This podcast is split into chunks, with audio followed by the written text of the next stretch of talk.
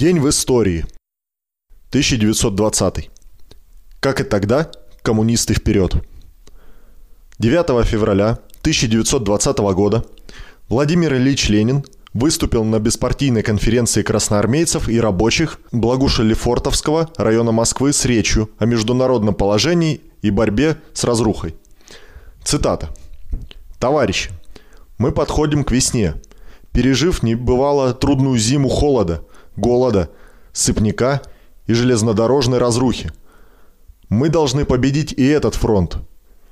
Если мы сумели во время войны все принести в жертву, отдать все лучшие силы, передовые рабочие, коммунисты и курсанты, впереди всех погибали, поднимая этим настроение всей армии, то и теперь мы говорим, нам надо выдержать этот фронт хозяйственной разрухи. Как и тогда, коммунисты и передовые рабочие – Самые добросовестные, самые честные, самые хорошие, самые твердые – вперед! За каждый поезд, за каждый паровоз надо воевать. Надо бороться. К этому я призываю беспартийную конференцию.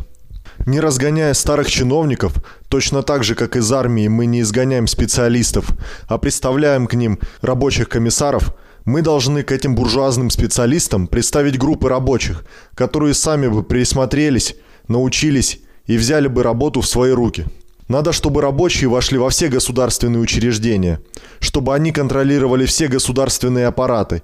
И это должны сделать беспартийные рабочие, которые должны выбирать своих представителей на беспартийных рабоче-крестьянских конференциях. Надо прийти на помощь коммунистам, которые устали под непосильным бременем. Мы должны влить в этот аппарат, возможно, больше рабочих и крестьян. Мы за это возьмемся, это сделаем – и этим изгоним из наших учреждений бюрократизм. Необходимо, чтобы широкие беспартийные массы проверяли все государственные дела и научились сами управлять. Конец цитаты.